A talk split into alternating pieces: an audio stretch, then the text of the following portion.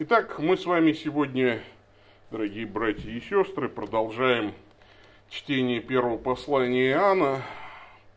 И сегодняшний фрагмент построен а, по такой классической греческой эллинской схеме ораторской композиции.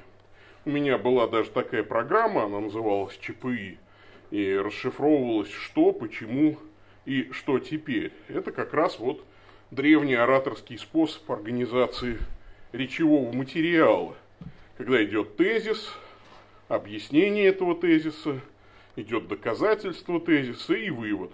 То есть, э, как бы, э, говорящий отвечает на три вопроса. Что? Что он имеет в виду, почему он имеет в виду это и почему он считает это верным.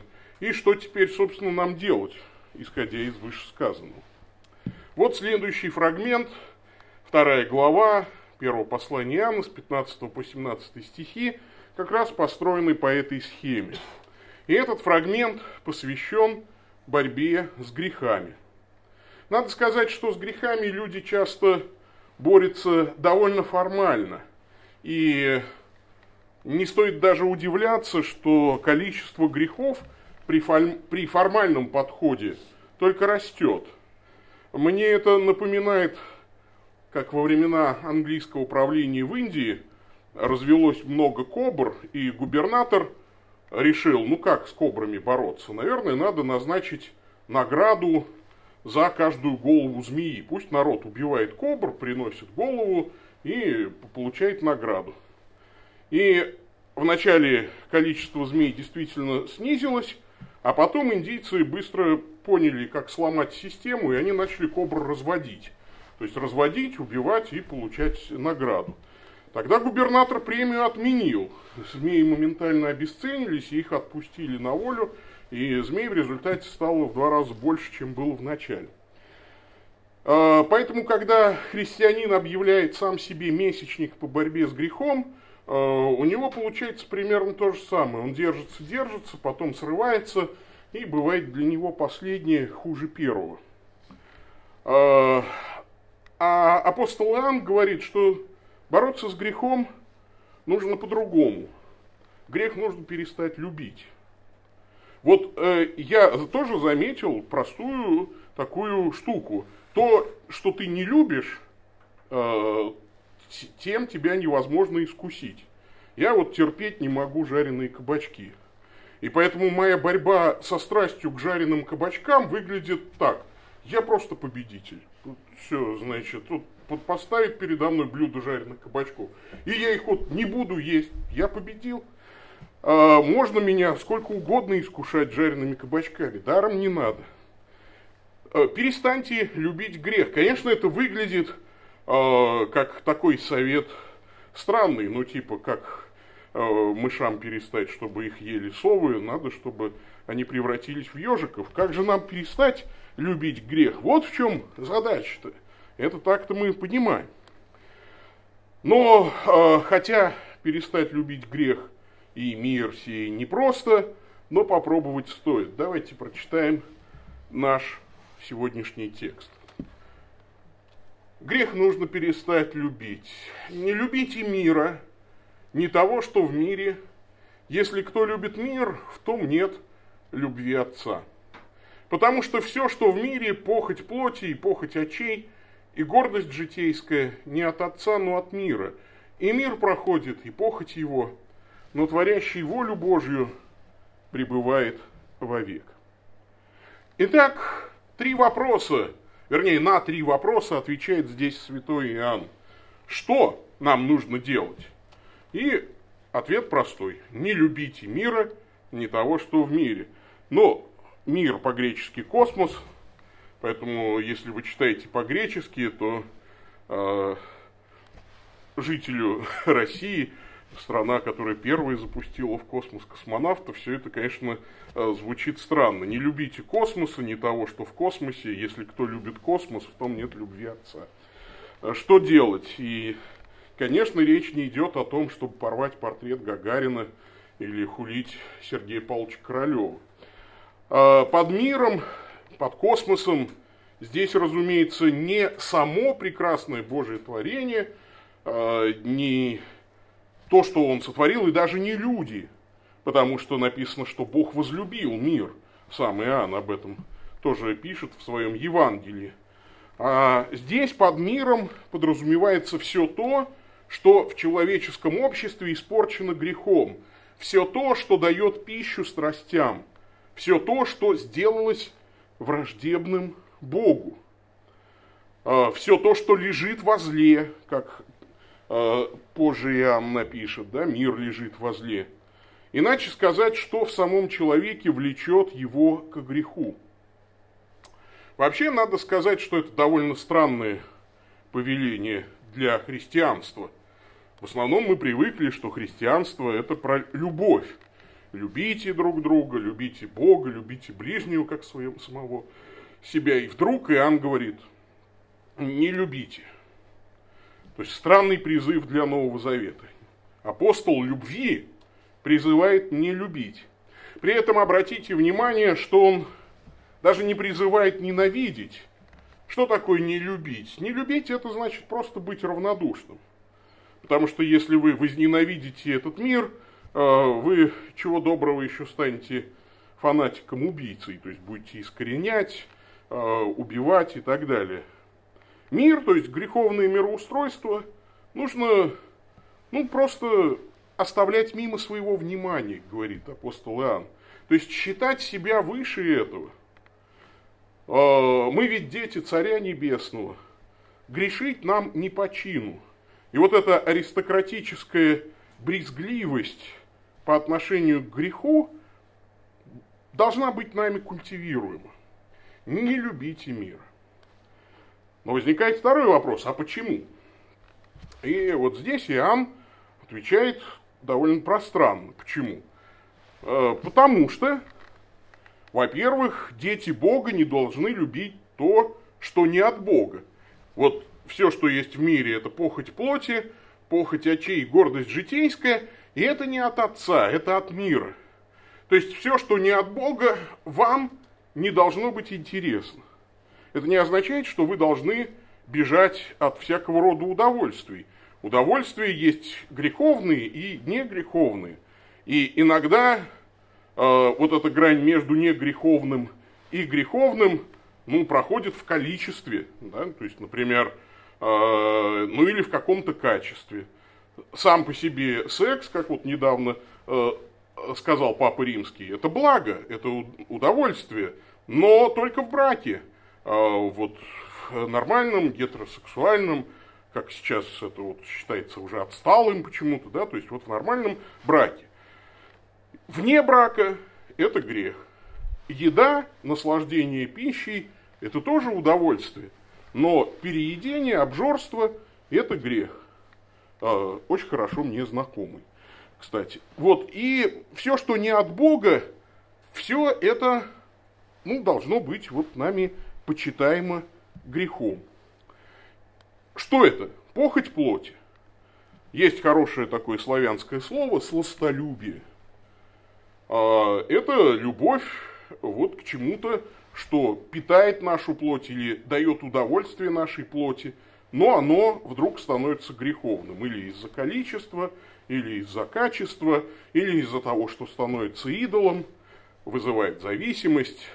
То есть это и Э, сексуальное нарушение, нарушение сексуальной нормы, э, как внебрачный секс, да, так и э, гомосексуальное поведение и так далее, и так далее. Это могут быть зависимости от наркотиков, от алкоголя, это могут быть пищевые зависимости, это может быть зависимость вообще от любого рода удовольствия, когда ты не можешь уже себя контролировать, и, например, ради получения этого удовольствия ты идешь на преступление. Как в прошлый раз мы говорили, вот было удовольствие у человека книжки коллекционировать и читать. И он убивал людей, чтобы читать книжки. А, при том, что в грех это превращается в несколько стадий. А, был такой монах, один из известных очень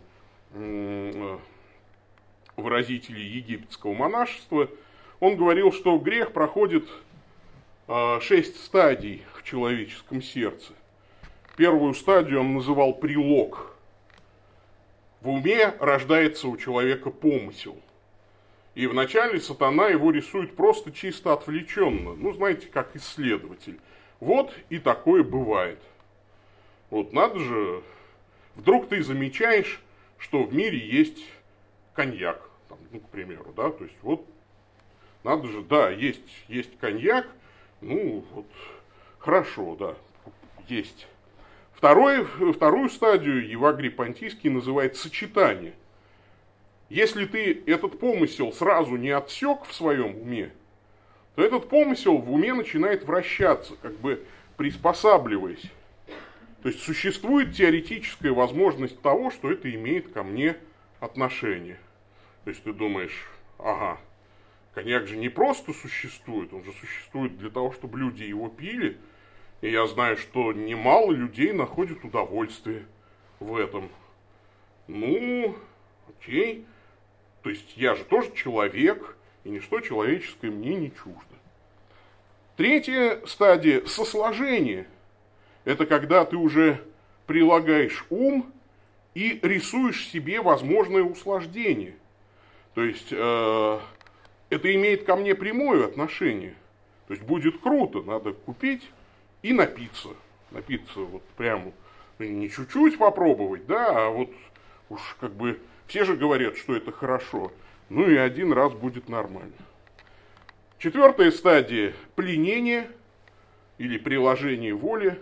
Я могу и хочу это сделать, и я сделаю. Я уже пошел в магазин, купил, уединился, достал лимон, потому что в книжке прочитал, налил, э, и ты понимаешь, что прямо вот сейчас надо. И в этот момент, кстати, да, то есть э, тебя начинает нести. Вот с этого момента остановиться уже практически невозможно. Решение реализовать помысел. Я это делаю, и потом грех, и ты понимаешь, что тебя опять обманули.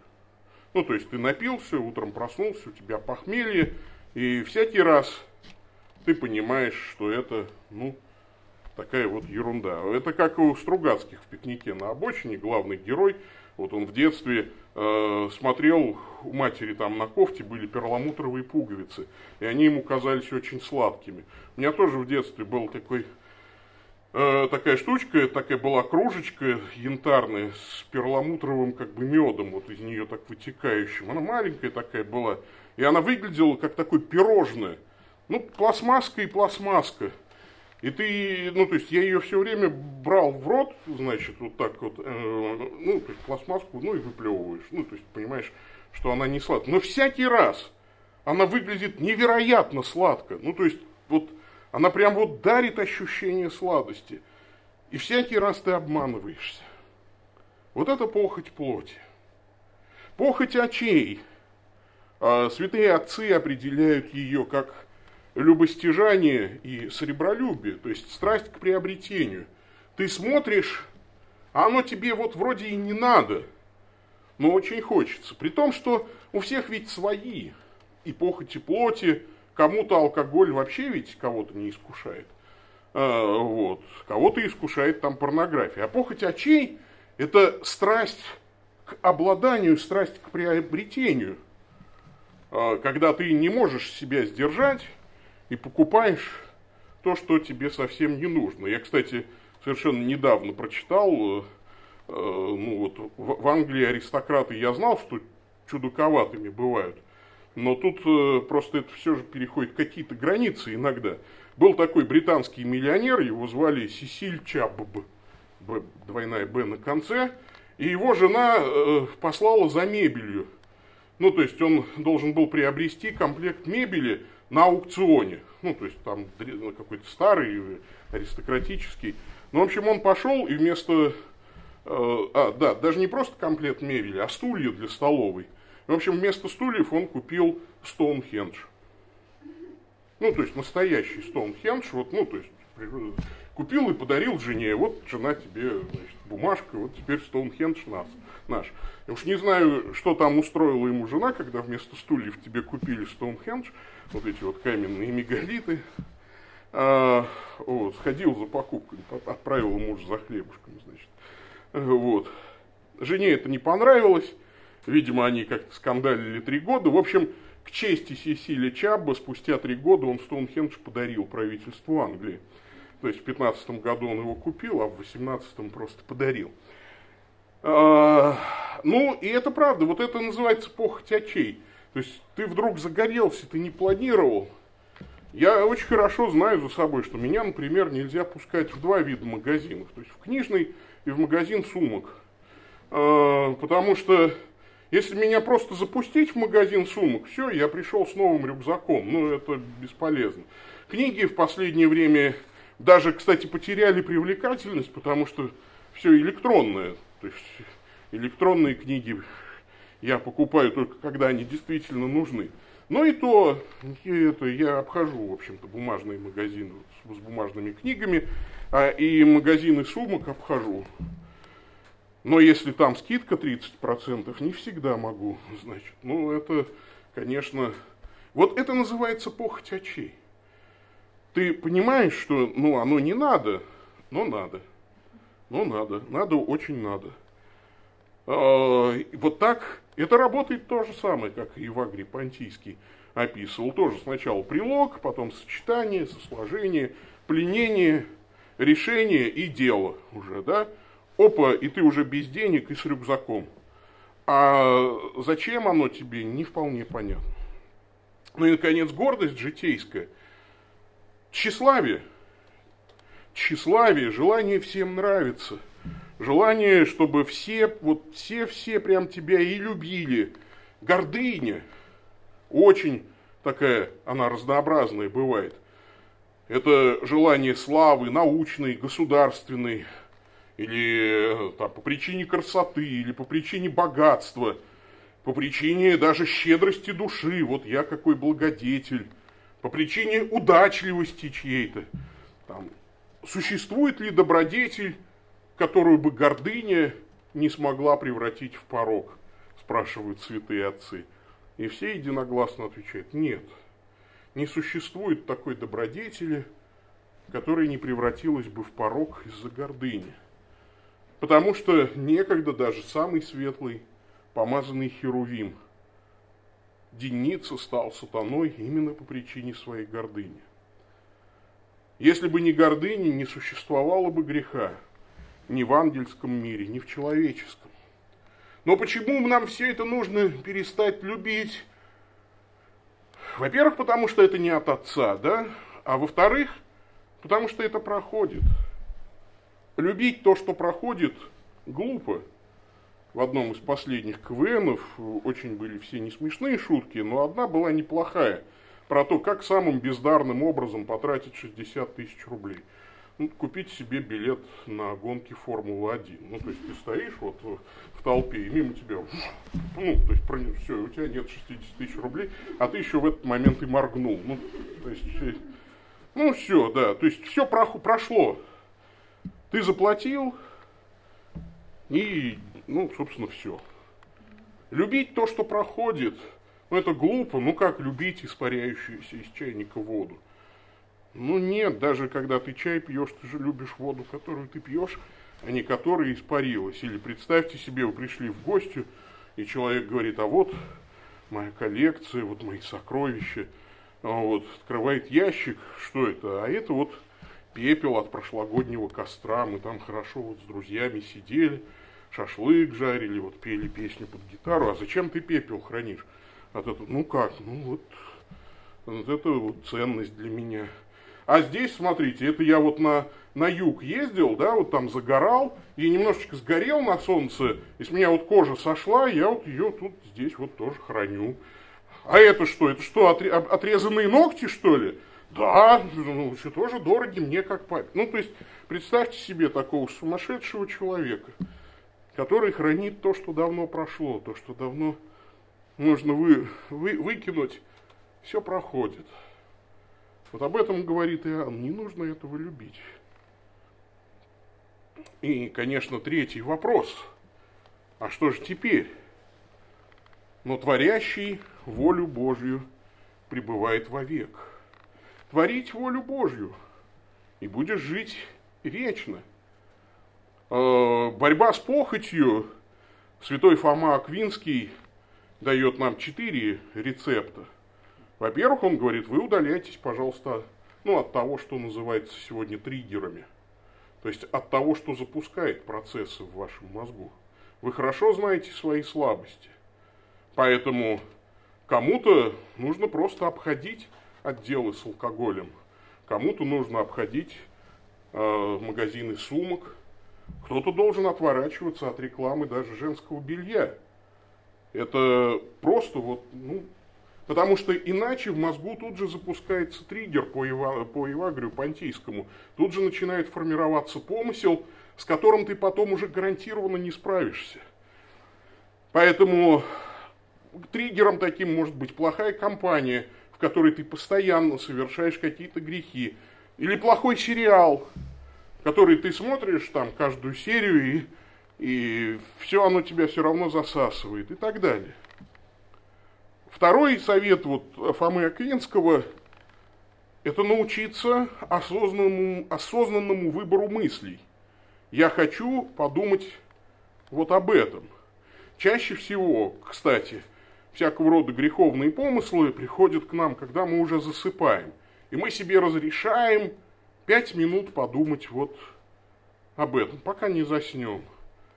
И это самое опасное. Не будьте открыты к вот этим внутренним даже триггерам, да, внутренние, не только внешние триггеры, но и внутренние, тревожность, недолюбленность. В жизни и так мало удовольствия. Мы любим эндорфины, чувство, что надо себя пожалеть и так далее. Третий совет от святого Фомы Аквинского – молиться.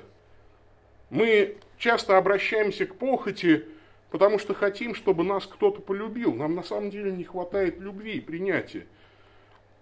И молитва здесь не должна быть просто таким волшебным крекс-пекс-фекс, хотя оно тоже помогает, во всяком случае мысли-то вытесняются. Ну, 10 раз отче наш помолился, глядишь, и уснул уже там, и все. А, или так все-таки и прошел, и миновал там какое-то искушение – но не надо думать так, что, ага, вот механически, Господи, я дам тебе 10 молитв «Отче наш», там, пожалуй, 15 Богородица Дева радуйся, и ты за это меня на один день от похоти освободишь. Молитесь, чтобы Бог показал вам, как Он вас любит. Не зря здесь Иоанн говорит, это вот в том нет любви Отца. Человек, который грешит – он не знает любви Отца. Молитесь, чтобы исполниться ощущением Божьей любви, Божьего принятия, как сильно Он любит вас. Ну и, конечно, здоровая деятельность. А она тоже отвлекает. Ну, либо спорт, либо дело, которое вас захватывает, музицирование. Четкий режим помогает. Очень помогает иногда, когда там тебя есть какое-то искушение, в этот момент просто кому-нибудь позвонить или написать. Написать смс-ку там, сбросить какую-нибудь смешную картинку, вступить в переписку. Даже если искушение пришло ночью, у всех наверняка есть масса друзей в США. Они как раз не спят. То есть можно написать им.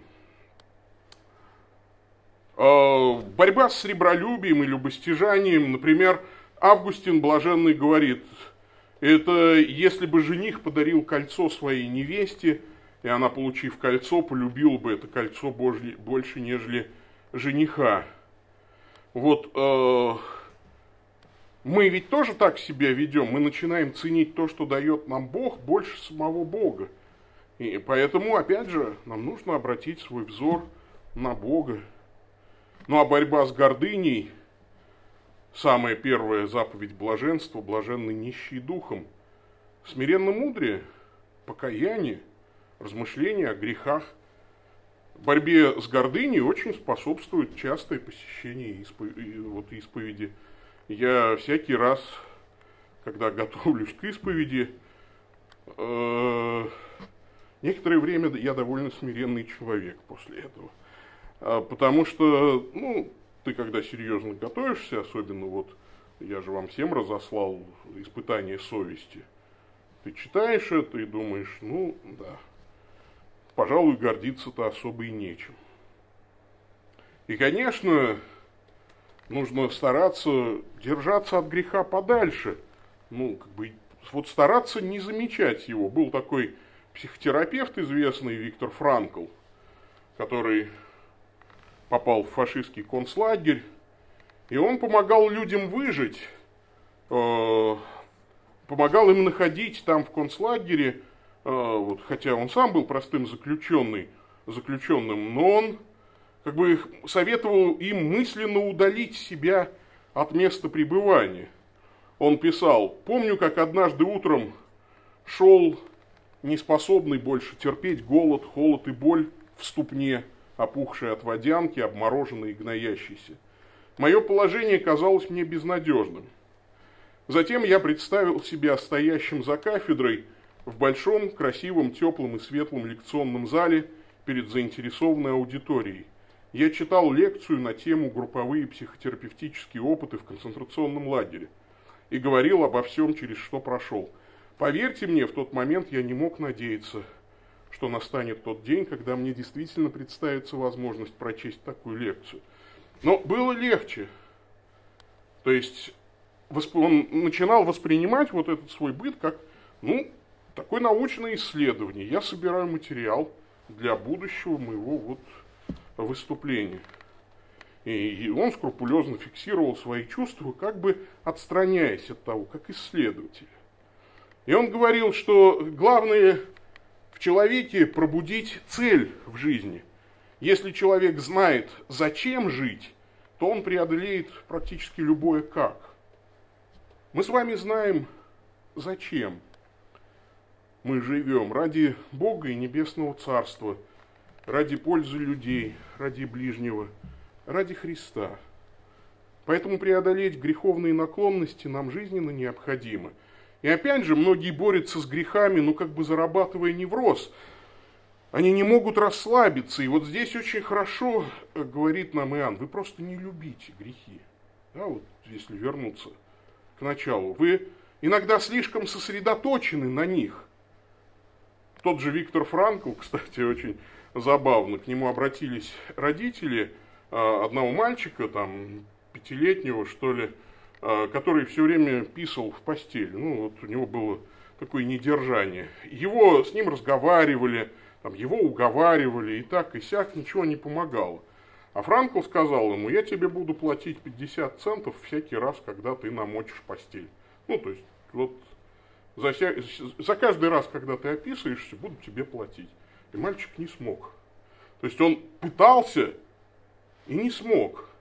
То есть э, он перевернул просто, ну, как бы на 180 градусов вот эту свою проблему и просто уже психологически этого не смог сделать. Это очень интересный такой опыт. Я думаю, что в борьбе с грехами такие вещи иногда работают. Потому что для того, чтобы метко стрелять, как это ни странно, опытные стрелки говорят, нужно перестать целиться. Потому что если ты очень долго и скрупулезно целишься, у тебя все начинает дрожать, ты впадаешь в невроз. Многие и с грехами борются вот невротично, а, все пропало. Да погодите, Бог любит вас. Вы расслабьтесь. Вы просто не любите мира. Вы просто переключите свою любовь на Бога. Возлюбите Бога.